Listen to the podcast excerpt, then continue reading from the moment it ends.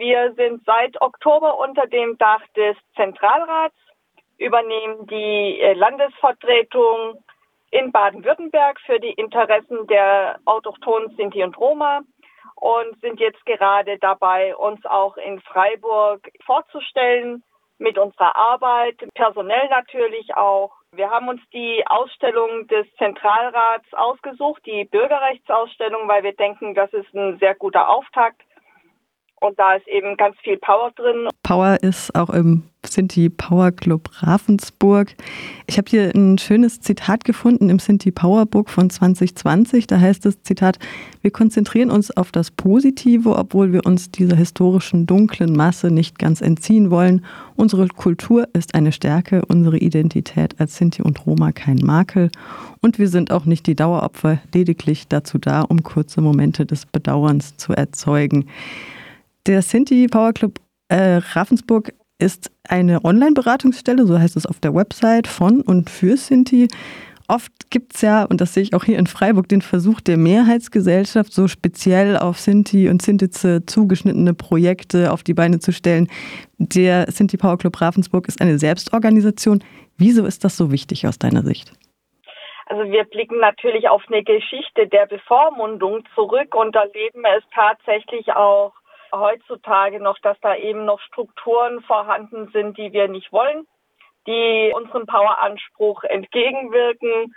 Da sind wir nicht die einzige Gruppe, die unter dieser ja, Machtstruktur immer noch leiden. Also es funktioniert ja auch nicht. Es muss immer, wenn solche Sachen stattfinden sollen oder solche Veranstaltungen, sagen wir mal, oder Maßnahmen oder wie auch immer man es nennen mag, das funktioniert natürlich nur, wenn es von unten her kommt, also wenn es quasi eine Grassroot-Bewegung ist.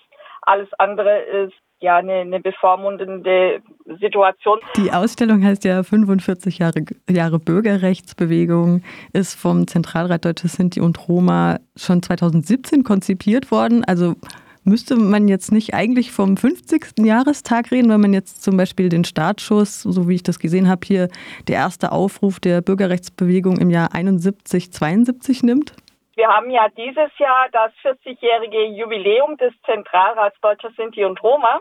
Das war natürlich auch mit ein Grund, weshalb wir diese Ausstellung dieses Jahr zeigen. Wir haben am 16. Mai diese Ausstellung tatsächlich hier bei uns lokal in Weingarten an der Pädagogischen Hochschule ausgestellt, weil wir eben natürlich auch sehr stolz sind auf diese 40 Jahre Bürgerrechtsarbeit des Zentralrats. Und natürlich auch diese 45 Jahre zeigen eben, dass es davor auch schon etwas gab, eine Entwicklung gab, dass Bürgerrecht nicht immer so klein gedacht werden kann, weil es immer viele Menschen sind, die daran mitarbeiten. Aber auf die Leistung des Zentralrats sind wir natürlich nicht nur stolz, sondern es ist ein beträchtlicher Beitrag zur Demokratieentwicklung, Demokratiestärkung in der Bundesrepublik Deutschland.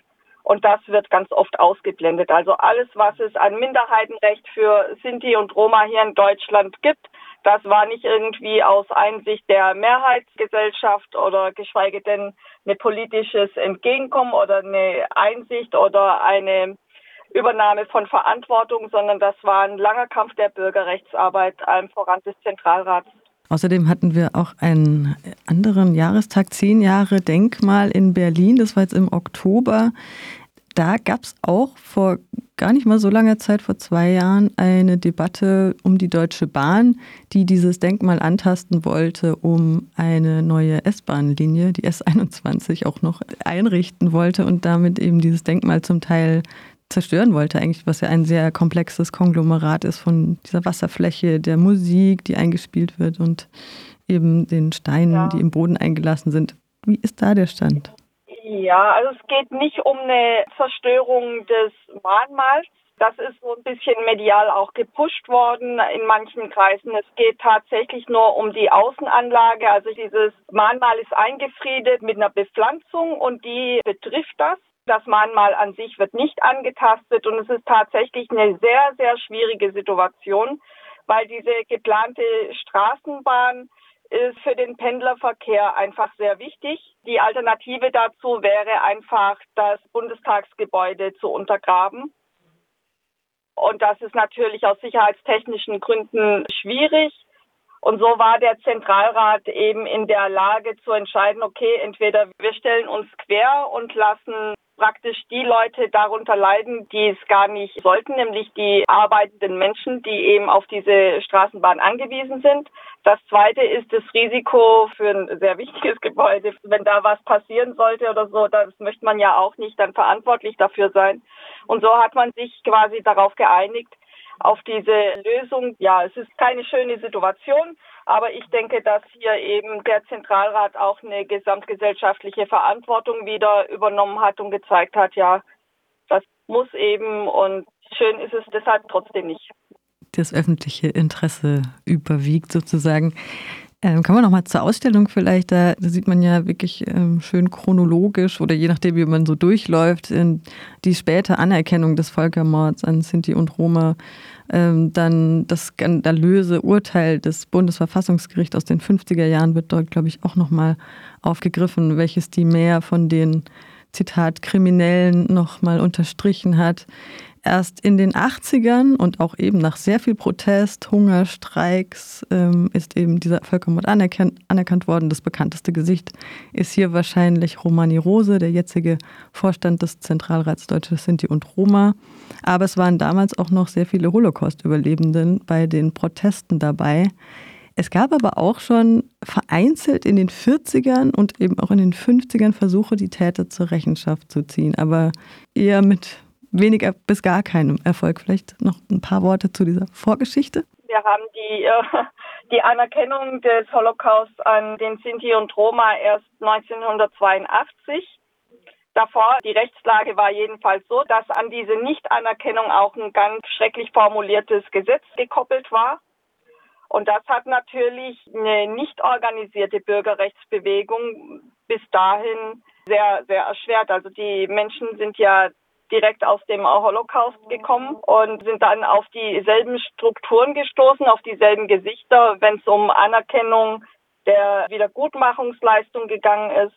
Und das hat natürlich die schwer traumatisierten Menschen, die ihre Rechte einfordern wollten, ausgebremst. Natürlich in den ersten Jahren musste man erstmal schauen, dass man weiterhin überlebt, denn die Strukturen sind ja erst 1982 haben die erst angefangen, äh, nicht zu bröckeln, aber ja, so ein bisschen. Also es ist ja jetzt auch noch nicht so, dass die ganz abgeschafft worden wären, aber in der Zeit war es eben nahezu unmöglich, überhaupt eine organisierte Form von Bürgerrechtsbewegung auf die Beine zu stellen. Aber es gab schon Einzelne, die ihre Rechte auch den Behörden gegenüber einfordern wollten und da eben mit einem Riesen quasi zu tun hatten, gegen den sie nahezu gar nichts ausrichten konnten.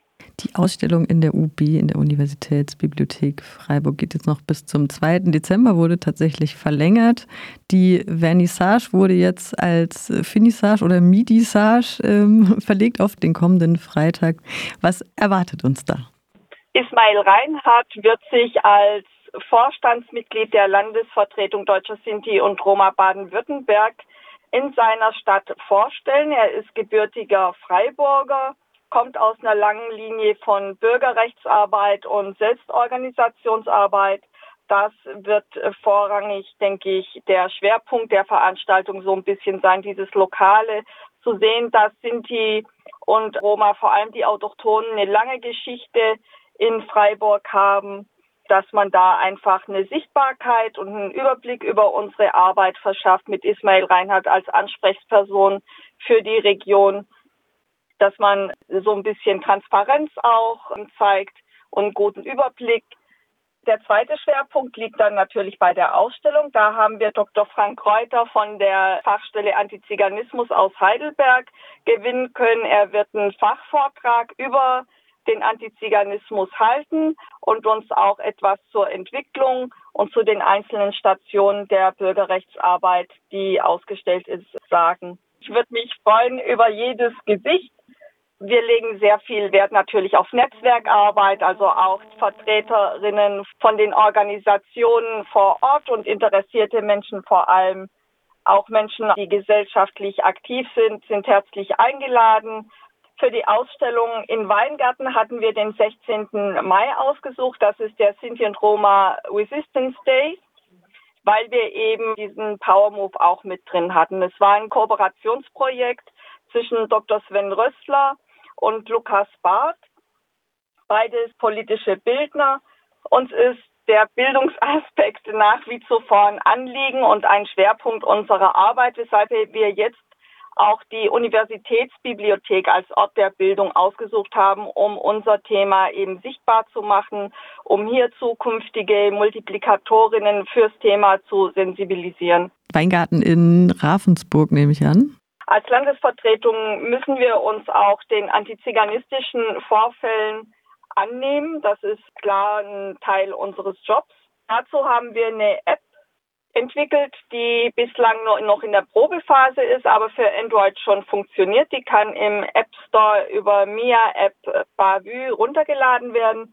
Es ist auch sehr wichtig, diesen Antiziganismus, den latenten wie den ganz groben in der Gesellschaft wahrzunehmen. Da hat die Bundesregierung auch direkt reagiert, indem sie einen Bundesbeauftragten für Antiziganismus zur Verfügung gestellt hat und auch die MIA auf Landesebene, mit der wir kooperieren. Und es ist uns natürlich in Baden-Württemberg ein sehr großes Anliegen, da mal genauer hinzuschauen, weil wir merken jetzt auch, wie uns die aktuelle Studie zeigt, sehen wir, dass es einen Antiziganismus gibt, dass der weit verbreitet ist. Aber man muss da eben genauer hinschauen. Es genügt nicht mit vier Fragen diesen großen und historisch gewachsenen und verwurzelten Themenkomplex mit vier Fragen abzuklären, deshalb sind wir sehr froh über diese Bundesstelle und äh, auch über unsere Arbeit jetzt hier im Land Baden-Württemberg, damit der Antiziganismus in seiner Struktur erfasst und sichtbar gemacht werden können, damit eben geeignete Maßnahmen zukünftig auch greifen. Ich lade natürlich Sie und euch herzlich zur Veranstaltung am kommenden Freitag ein. Ich freue mich über jedes Gesicht. Es soll tatsächlich auch so ein bisschen ums Kennenlernen gehen. Wir sind die neue Interessensvertretung der Sinti und Roma in Baden-Württemberg. Wir laden deshalb natürlich auch alle Sinti und Romnia dazu ein zur Veranstaltung. Es geht darum, eine transparente Arbeit eben zu starten und diese auch in Zukunft weiterzuführen eine solidarische Arbeit auch mit Menschen aus der Mehrheitsgesellschaft natürlich, denn wir sind als autochtone Sinti und Romnia Teil der Gesellschaft und schon immer gewesen. Und deshalb als solches wollen wir auch als gesellschaftliche Akteurinnen wahrgenommen ähm, werden und sichtbar werden. Von daher freuen wir uns auf die gemeinsame Veranstaltung, die im Übrigen kostenlos ist und für die es keine Voranmeldung bedarf. Also freue mich auf euch.